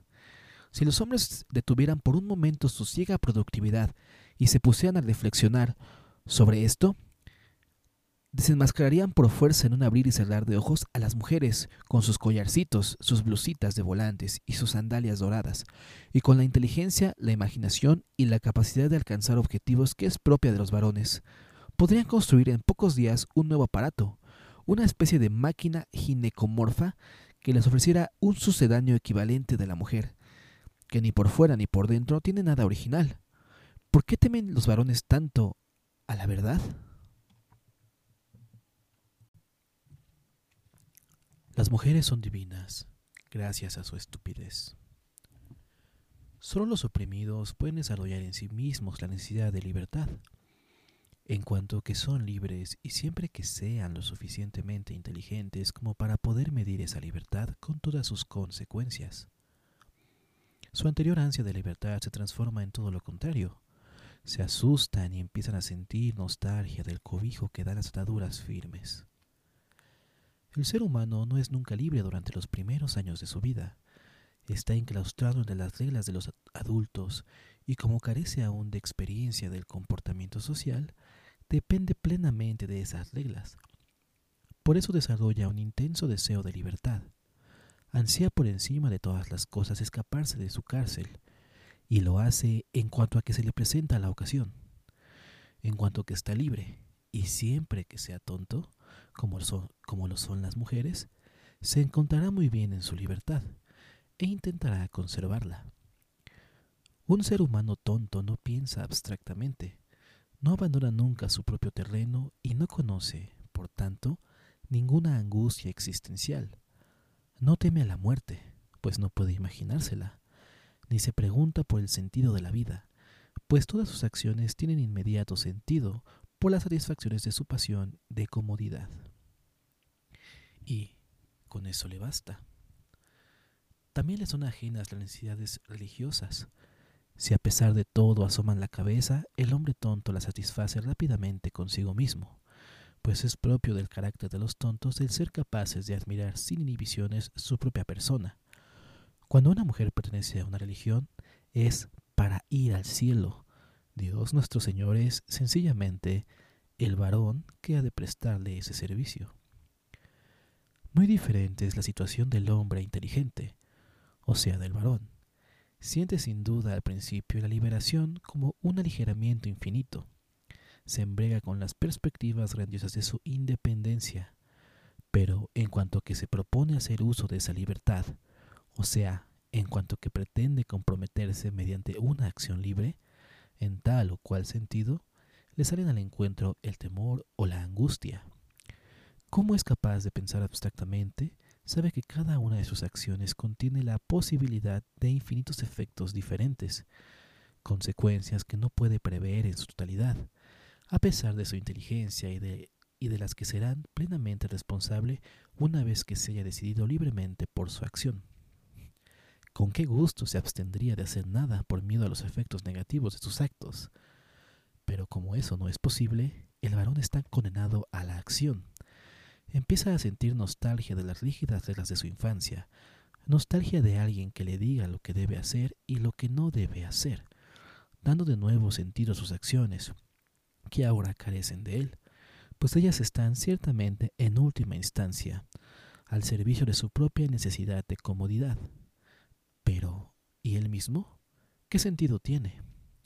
Y aligerándole su gran responsabilidad, se busca entonces un Dios que ocupe el lugar del Dios de su infancia, que era su madre, y al que pueda someterse incondicionalmente. Lo que más le gustaría sería poder contar con un Dios riguroso, ciertamente, pero también justo, sabio y omnipotente, como el de los judíos, por ejemplo, o el de los cristianos o los mahometanos. Pero como el varón es inteligente, sabe, como es natural, que un ser así no puede existir, que todo adulto es, per definición, su, su, propio Dios, y que por lo tanto no podrá satisfacer nunca su propio placer de la libertad. La vuelta a un estadio parecido a la dependencia de la primera infancia le procura un bienestar profundo, más que mediante reglas instituidas por él mismo. Consecuentemente se pone en marcha para inventar esas reglas, esos dioses. Lo hace inconscientemente con los demás. Registra, como los demás, sus experiencias, las compara con las de los demás, descubre rasgos comunes en las de todos, sintetiza inconscientemente en forma de reglas esos rasgos comunes e inventa así las leyes del comportamiento con sentido, o sea, útil para alguien o para algo externo a él mismo, tras de lo cual se somete a esas leyes, los sistemas así nacidos se amplían constantemente por vías colectivas e individuales, y pronto se hacen tan complejos que el individuo no consigue ya dominarlos con la mirada. En este momento se hacen autónomos y divinos. Ya lo único que se puede hacer con sus leyes es confiar en ellas. Igual que el niño sin experiencia tuvo que prestar fe a las leyes paternas, en parte dotadas de sentido y en parte absurdas, pero lo que ya no se puede hacer es controlarlas. su violación está amenazada por la excomunicación y la pérdida del cobijo colectivo. El marxismo, el amor al prójimo, el racismo o el nacionalismo son sistemas así, y los hombres que consiguen satisfacer con ellos sus necesidades religiosas son mucho más inmunes al sometimiento a una sola persona, a una mujer. Pero la aplastante mayoría de los varones se somete preferentemente a los celosos dioses que son las mujeres, y llaman amor a ese sometimiento, porque estos dioses presentan las condiciones más favorables a la satisfacción de sus necesidades religiosas.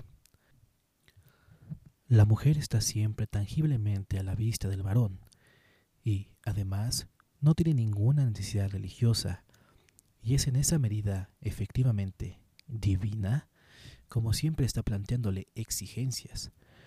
El varón no se siente nunca abandonado por ella. La mujer es omnipresente, tan ubicua como un dios. La mujer le independiza de los dioses colectivos, que el varón tendrá que compartir con los demás varones. Le parece sumamente digna de confianza, puesto que tiene gran parecido con su madre, dios de su infancia. Da un sentido artificial a su vida sin sentido, pues todo lo que hace está ahora al servicio de la comunidad de ella, no de la suya propia, y luego estará también al servicio de la comodidad de las crías de ella. La diosa mujer no es capaz solo de castigar, negando su protección psicológica, sino también, como todo ser divino, de premiar, concediendo el goce sexual. Pero los presupuestos principales de la divinidad de la mujer son su tendencia al disfraz y su estupidez. Todo sistema tiene que impresionar a sus fieles por su superioridad en saber, o bien tiene que confundirlos con su abstrusa incomprensibilidad. La primera posibilidad no está al alcance de las mujeres, así que, que aprovechan la segunda. Su perpetua mascarada hace que el varón las sienta extrañas y misteriosas, y su estupidez las pone más allá de todo intento de control intelectual por parte del varón pues mientras que la inteligencia se manifiesta por acciones comprensibles, lógicas y resulta así medible y controlable, las acciones de los tontos carecen de toda razón y no son ni previsibles ni revisables. Así, pues, la mujer exactamente igual que los papás y los dictadores está constantemente protegida de todo desenmascaramiento por una muralla de pompa, disfraz y secreteo puede ampliar constantemente su poder y garantiza precisamente así al varón la satisfacción a largo plazo de sus necesidades religiosas. Operaciones de Doma. Con objeto de que el varón, tan dispuesto a someterse, se someta efectivamente a ella, y no a otros hombres, por ejemplo, o a una especie animal, o a alguno de los sistemas aludidos, la mujer ha incorporado a su vida una serie de operaciones de doma que empieza a asimilarse muy tempranamente. En este punto favorece particularmente a la mujer el hecho de que el varón se encuentra del modo más completo en sus manos cuando más fácil de domar es, o sea, cuando es un niño. Por selección natural se reproducen precisamente las mujeres más aptas para la doma del varón. Las demás, para empezar, no se pueden reproducir. Ya el hecho de que el varón esté acostumbrado desde el principio a tener cerca de sí una mujer, a sentir como normal su presencia y como anormal su ausencia, bastaría para hacerlo más tarde dependiente de la mujer en alguna medida. Pero esa mera dependencia no pesaría mucho, porque vivir sin mujer equivaldría que en este caso a un simple cambio de ambiente o medio. El hombre nacido en la montaña y que luego tiene que vivir en el llano Tendrá tal vez eternamente nostalgia de las alturas, pero no por eso volverá a ellas. Hay cosas más importantes.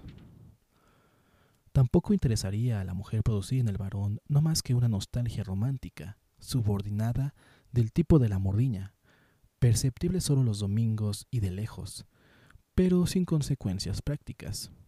Lo importante para ella es educar sin más al varón para el trabajo y para que ponga a su disposición todos los frutos de este trabajo. Por eso intentará ante todo desarrollarle una serie de reflejos condicionados que le muevan a producir todos los valores materiales que ella necesita.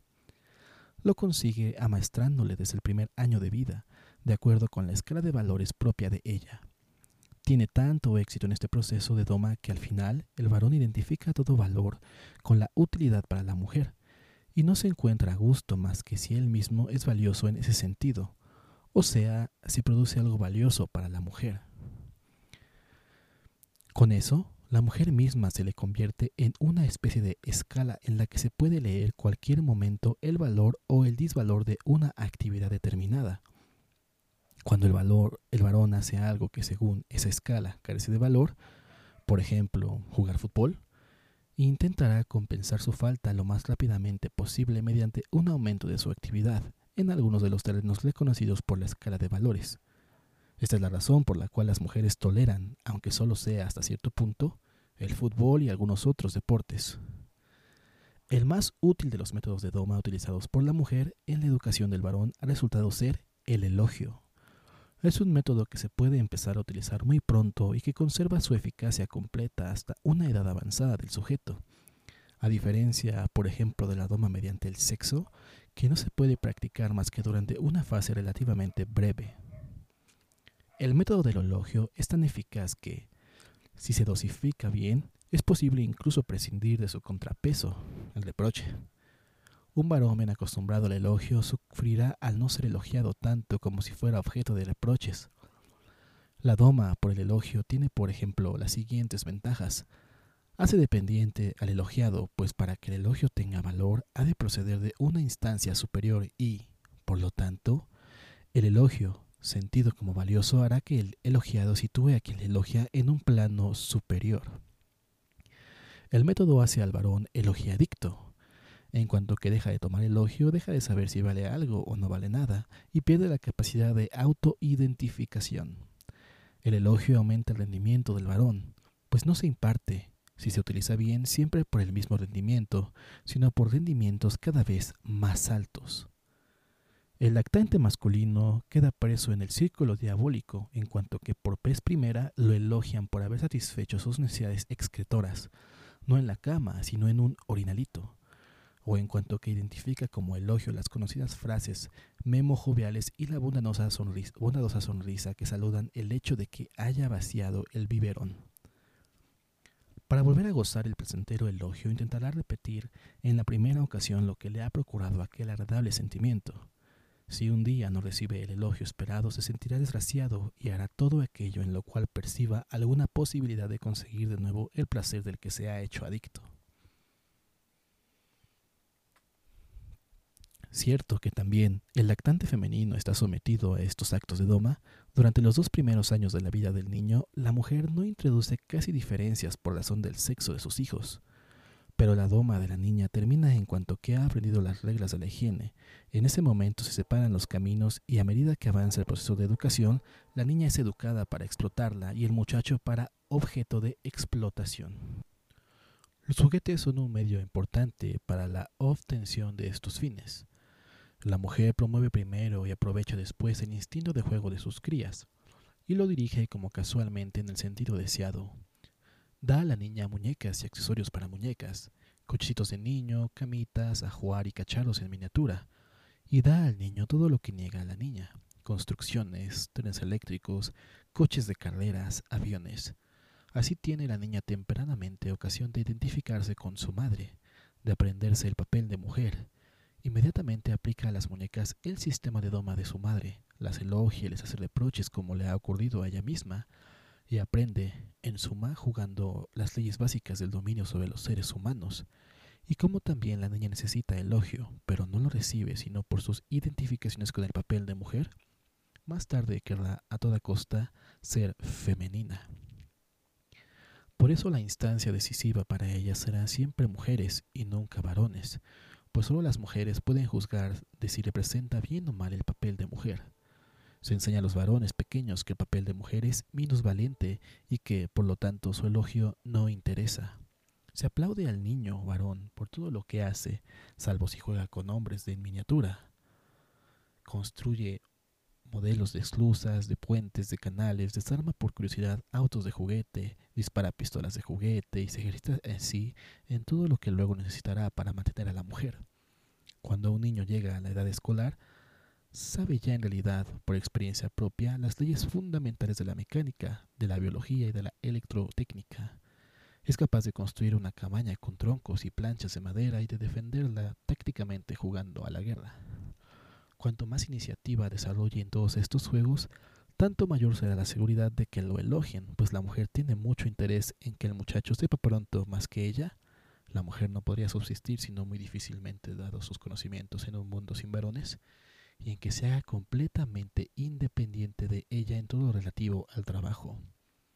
El varón es para ella una máquina, pero no una máquina corriente. Si fuera una máquina corriente, la mujer tendría que atenderla con conocimiento especializado.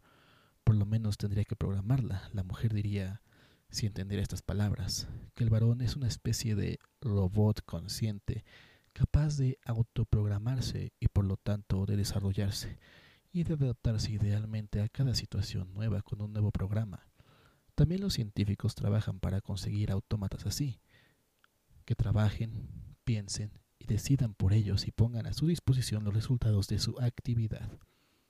Pero se trata de autómatas de materia inorgánica. Y así, antes de poder decidirse autónomamente por otro modo de vida, el varón se ha hecho tan elogio adicto que no se siente a gusto más que practicando las actividades por las cuales alguien lo elogie. Como todo drogado, necesitará cantidades progresivamente mayores de elogio, lo que le obligará a rendimientos cada vez mayores en el sentido del deseado por la mujer. Desde luego que, en principio, el elogio podría proceder también de otro varón, pero el hecho es que los varones, por su adicción al elogio, están siempre atareados y además se encuentran en competición hostil los unos con los otros, por eso el varón se lleva en cuanto puede a su propia casa un elogiador propio y exclusivo suyo. Alguien a quien poder preguntar a cada paso si es bueno y trabajador o no, y si es muy bueno y muy trabajador o poco. De un modo aparentemente casual, la mujer es un ser ideal para desempeñar esa función, como que ha sido ella la que lo ha significado todo, para no tener luego sino que esperar a que le ofrezcan el papel. Alguna rara vez, un varón, por ejemplo, un artista o un científico de mucho éxito, consigue romper el círculo y obtener también de otros varones el aplauso que imperiosamente necesita. De este modo se independiza de las mujeres, pero no de su adicción al elogio. Prueba de ello sea el hecho de que un varón que ha tenido éxito en un determinado campo y que, como consecuencia, no tiene ya riesgos económicos, no se traslada de todos modos a otro terreno para satisfacer en él sus capacidades y su curiosidad. Por regla general, sigue insistiendo, como Miro con sus técnicas, Strauss con sus valses o Tennis Williams con sus dramas femeninos, en el terreno en el que ya ha conseguido elogios. Evita el riesgo de tener que convertirse en juez y criterio de sí mismo. Eso suscita inmediatamente la sospecha de que el llamado estilo personal de un autor no sea nada positivo, un autor como Beckett, por ejemplo, que a lo largo de 20 años no ha producido más que variaciones sobre Godot, no puede hacerlo por gusto, es demasiado inteligente para eso. Lo que pasa es que, como elogiadicto, rehuye el riesgo como se rehuye un tratamiento de desintoxicación o deshabituación. Ah, si pudiera librar de sus comportamientos condicionados. Hace ya tiempo que había realizado otras cosas, quizás aviones, pues la sólida mecánica de sus dramas permite suponerle gran talento técnico, o cultivado plantas raras, o incluso tal vez habría escrito por una vez al menos una comedia. Quizás una comedia en la que una mujer estuviera enterrada hasta la cintura y buscara el cepillo de dientes como en Los días felices. A lo mejor hasta tenía éxito de público, pero, como es natural, un experimento así resulta demasiado arriesgado para un varón amaestrado según el principio del rendimiento. Por eso, un tipo como Beckett prefiere seguir escribiendo dramáticamente sobre lo absurdo del impulso vital, pues por ese camino tiene asegurado el elogio.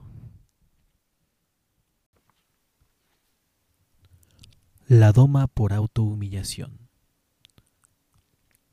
De vez en cuando un varón particularmente crítico se atreve a decir que las mujeres no tienen dignidad por la imprudencia con que exhiben su ignorancia en todos los campos del saber. Pero al criticarlas así ese varón olvida que él mismo debe al amaestramiento femenino sus propios conceptos de honor, orgullo, dignidad humana, etc. Que él mismo es honorable, orgulloso, caballeroso, gracias a que lo amaestró una mujer, y que esas cualidades que constituyen su virilidad y que tanto lo enorgullecen, están tanto más sólidamente arraigadas en su carácter cuanto más intensamente le sometió la mujer a su doma. Él por sí mismo no ha hecho nada para conseguirlas. En todo tratado corriente de psicología se puede leer que el modo mejor de conseguir el rendimiento del niño es promoverle la confianza en sí mismo. Pero es imposible que un niño cobre por sí mismo esa autoconfianza, pues nace en un mundo en el que todo le es superior y en el que no puede conseguir nada por sus propias fuerzas. La mujer interesada en hacer del lactante masculino un ser humano que se mantenga no solo a sí mismo, sino también a otras personas, intentará, por lo tanto, ante todo, con su educación, crear esa confianza en sí mismo. Y así trivializará para el niño los peligros de la existencia, si es que ella misma los ve. Le ocultará la posibilidad de la muerte, por ejemplo, prometiéndole la vida eterna como premio de una buena conducta en su sentido y suscitará de este modo el estado de ánimo de optimismo oligofrénico que mejor predispone al niño para la doma y, por lo tanto, para la vida en general. Como hemos visto, el elogio es uno de los métodos adecuados para elevar la viril confianza en sí mismo y con ella el rendimiento. Otro método importante es la autohumillación de la mujer. Si la mujer no superara en inteligencia a sus crías, al menos durante los primeros años de la vida de éstas, la especie habría dejado de existir hace tiempo, pero una buena madre estará siempre sobre aviso para que su inicial superioridad no inhiba el desarrollo del niño. Se vuelva un día contra ella misma y el niño siga aferrado a sus faldas más de lo imprescindible. Por eso intentará infundir a la criatura, sobre todo si es masculina, lo más tempranamente posible un sentimiento de superioridad sobre ella misma. Se trata de una especie de anticipo sobre los posteriores rendimientos, con objeto de darle la primera confianza en sí mismo.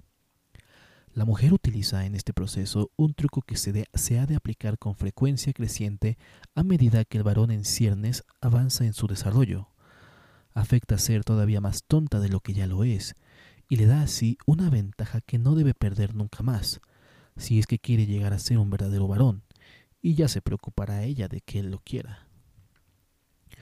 Como el valor de la mujer en sociedad no se mide por su inteligencia, sino según otros puntos de vista del todo diferentes, en realidad no se mide en absoluto. El varón la necesita y punto final. Las mujeres pueden permitirse el parecer y el ser todo lo tontas que quieran. En este punto, las mujeres se parecen de un modo genérico a los ricos, Tampoco es lo importante de los ricos la inteligencia, sino la riqueza. Henry Ford II no sería peor acogido en sociedad si tuviera la capacidad intelectual de cualquiera de las clientes habituales de Tiffany's. Su chofer es el que no podría permitirse ese lujo, sino que por fuerza tiene que ser más inteligente. Exactamente igual que un rico, la mujer puede quedar al descubierto cuantas veces sea necesario, y es un hecho que se queda todo lo al descubierto que puede sin que por ello le cancelen la cuenta. Dicho de otro modo, una mujer puede ser todo lo tonta que quiera, que no por eso dejará el varón de mirarla ni de buscar su compañía. El conjuro pedagógico femenino dice con toda sencillez, el trabajo es varonil y el ocio es mujeril. Proclama que el hombre se encuentra en una situación envidiable, pues es fuerte y carece de ataduras, mientras que ella es débil y está además atada a la casa por los sagrados lazos de la gravidez, y que ella es físicamente inepta para un trabajo valioso. El varón se atiene gustosamente a esa mitología que considera aduladora. No para, no para mientes en que también el elefante es fuerte, más que el varón, por ejemplo, a pesar de lo cual los varones se adaptan mejor que los elefantes a la mayoría de los trabajos productivos. Desde luego que la mujer oculta al varón que, en comparación con lo que él hace, ella no hace prácticamente nada. Cierto que no para en todo el día, sino que siempre está ocupada en algo, Lo que dice es que todo lo que ella hace tiene menos valor que el trabajo de él. Así le sugiere que los placeres de débil mental a que se entrega durante el día entero, planchar, hacer bollos, limpiar y decorar la casa, son trabajos imprescindibles para el bien de la familia y que debería considerarse afortunado por tener una mujer que le descarga de todas esas bajas tareas. El varón, incapaz de sospechar que, en realidad, esos trabajos divierten a la mujer, se sentirá efectivamente afortunado. La mujer clasifica todos los trabajos masculinos y femeninos en dignos e indignos, y así les carga unos valores emocionales a los que, al cabo de poco tiempo, nadie es ya capaz de sustraerse. De este modo se hace incontrolable y se procura una libertad insensata en su propio dominio, pues, haga lo que haga, se tratará siempre de algo sin trascendencia en comparación con el trabajo masculino. Si ella misma lo dice, ¿para qué van a comprobárselo los varones? Como es natural, estos podrían, si quisieran, desenmascarar el léxico femenino y llamar duros a los trabajos masculinos y ligeros a los femeninos. El trabajo masculino suele ser duro y difícil, mientras que el doméstico es siempre fácil. Tratándose, por ejemplo, de una familia de cuatro personas y contando con las máquinas que el varón ha inventado para ello, el trabajo doméstico se liquida sin esfuerzo en dos horas matutinas. Todo lo demás que hacen las mujeres es superfluo. Les sirven para divertirse y para mantener los estúpidos símbolos de estatus de su banda. Visillos calados o bordados, matas de flores, brillo con abrasivos, Llamar a eso trabajo es una impúdica mentira interesada. El trabajo doméstico es tan fácil que en los manicomios lo ejecutan tradicionalmente los oligofrénicos, que no sirven para ninguna otra cosa.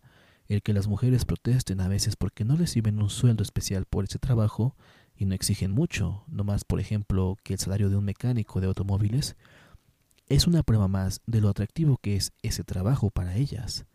Esas reivindicaciones son, además, muy miopes, pues podrían provocar el que un buen día las mujeres se estimaran efectivamente como fuerza de trabajo y se asalariaran adecuadamente. Esto pondría de manifiesto que viven, gracias a los varones, muy por encima de sus posibilidades. Pero el varón está acostumbrado desde niño al léxico femenino y no está interesado en desenmascararlo tiene que creer que hace algo grande al ganar dinero para su mujer, que hace algo que no sería capaz de hacer una mujer si no dispusiera de ese sentimiento de superioridad. El varón se desesperaría por la burda monotonía de su propio trabajo, en cuanto que algo le hace pensar que una mujer podría hacer perfectamente lo que él hace. Y de vez en cuando las mujeres consideran oportuno suscitar en él esa impresión. El varón intenta aumentar su rendimiento para restablecer la distancia sólita entre el mismo y el sexo débil. Lo necesita para su estimación de sí mismo. Es fácil analizar el círculo infernal. Las mujeres inventan reglas, doman a los varones a tenor de ellas y de este modo consiguen dominarlos. Ellas mismas no se atienden a las reglas de los varones. El honor viril, por ejemplo, es un sistema fabricado por las mujeres, pero ellas mismas quedan fuera de él, renuncian por lo que a ellas hace a todo honor y manipulan de este modo a los varones. En uno de los conocidos telefilmes policíacos de Emma Peel, dos hombres se miran hostilmente desde las dos bandas contrapuestas de una mesa de billar. Cada uno tiene ante sí una pistola. Por cuestión de honor convienen en que contarán en voz alta hasta tres antes de empuñar sus armas y disparar el uno contra el otro. El protagonista agarra la pistola, al llegar a dos dispara y se salva de este modo. Se ha quedado fuera del sistema y ha podido, por ello mismo, manipular al otro, que incluso en peligro de muerte prefirió el sistema a la razón. Despreciando todo lo que ella hace, la mujer empuja al hombre a cargar con todo lo demás, o sea, con todo lo que a ella no le divierte. La mujer preexiste como madre al varón y ha realizado ya todas sus elecciones, El varón se siente desgraciado e inútil cuando tiene que realizar faena de mujeres. Muchos hombres llegan al extremo de fingir gran torpeza al realizar algún trabajo doméstico, porque las mujeres celebrarán su intencionada incapacidad tan viril. El varón que se cose un botón no es un hombre de verdad, y si llega a la extremosidad de manejar el aspirador es que tiene algo decididamente raro. Esos argumentos y otros análogos sirven para puerilizar al varón, que se siente capaz de cualquier cosa excepto de hacerse una sopa, y le impulsan a dejarse echar sin resistencia del lugar de trabajo menos exigente del mundo. Solo cuando ha rebasado un determinado estadio de su doma puede ser utilizado sin peligro, como ayudante para ciertos trabajos domésticos, en el curso de los cuales tiene que obedecer, desde luego, estrictamente las instrucciones de la mujer, puesto que él no entiende de eso. El varón tendrá siempre la sensación de que esas tareas son deshonrosas y no llegará nunca a darse cuenta de lo desagradables que son en comparación con su propio trabajo. Le basta a una mujer con suspirar que, por ser mujer, no está a la altura de tal o cual trabajo para eximirse efectivamente del que sea, cuando, por ejemplo, desliza en una conversación, a poder ser con testigos, que su marido conduce mucho mejor que ella. Ya puede disponer de chofer vitalicio sin más que esa simple observación. Las autopistas y carreteras abundan en mujeres con marido chofer. Cuando una mujer dice que, por ser mujer, no puede ir sola a un determinado local, sea teatro o sala de conciertos, lo que no puede es dar una sola explicación razonable de ello, pues las mujeres son entendidas en los restaurantes tan bien o tan mal como los varones, y para no ser molestadas, como ellas dicen, les basta con no vestirse provocativamente. Pero esa confesión le vale un lacayo que la llevará, como si fuera un estadista extranjero, de la puerta de su casa a la del local o restaurante, le conquistará una mesa, le compondrá la minuta, le la entretendrá y al final le pagará la cuenta.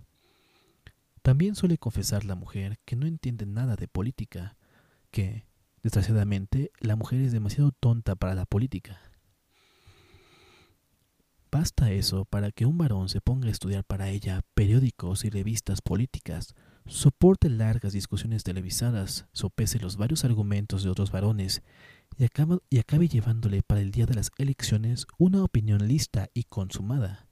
Ella vota entonces por el partido que aquel varón, sobre la base de sus concienzudos estudios, ha considerado como más adecuado a su especial situación, a la de ella, y así se descarga del molesto deber electoral duplicando la opinión de su hombre sin alterar el resultado final, alteración que, efectivamente podría tener para ella consecuencias catastróficas, puesto que no entiende nada de política y lo sabe.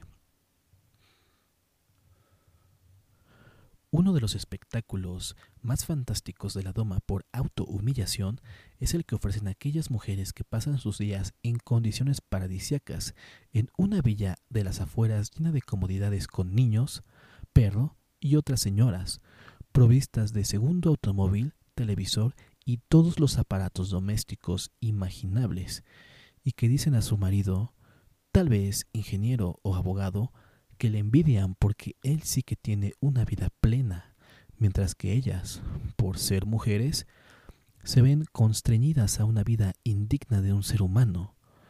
La grandeza del espectáculo estriba, sobre todo, en que le dicen eso al hombre que está pagando con su vida todo aquel confort material y moral y en que dicho varón se lo cree. Dice la Biblia que, hecha, que Eva fue hecha con una costilla de Adán, o sea que es una copia de éste y menos valiosa que él. Se trata de un ejemplo típico de doma del varón por autohumillación de la mujer. Se puede estar seguro de que esa historia fue inventada en tiempos remotos por una mujer y, evidentemente, la ha puesto por escrito un varón. Hace poco que las mujeres saben escribir.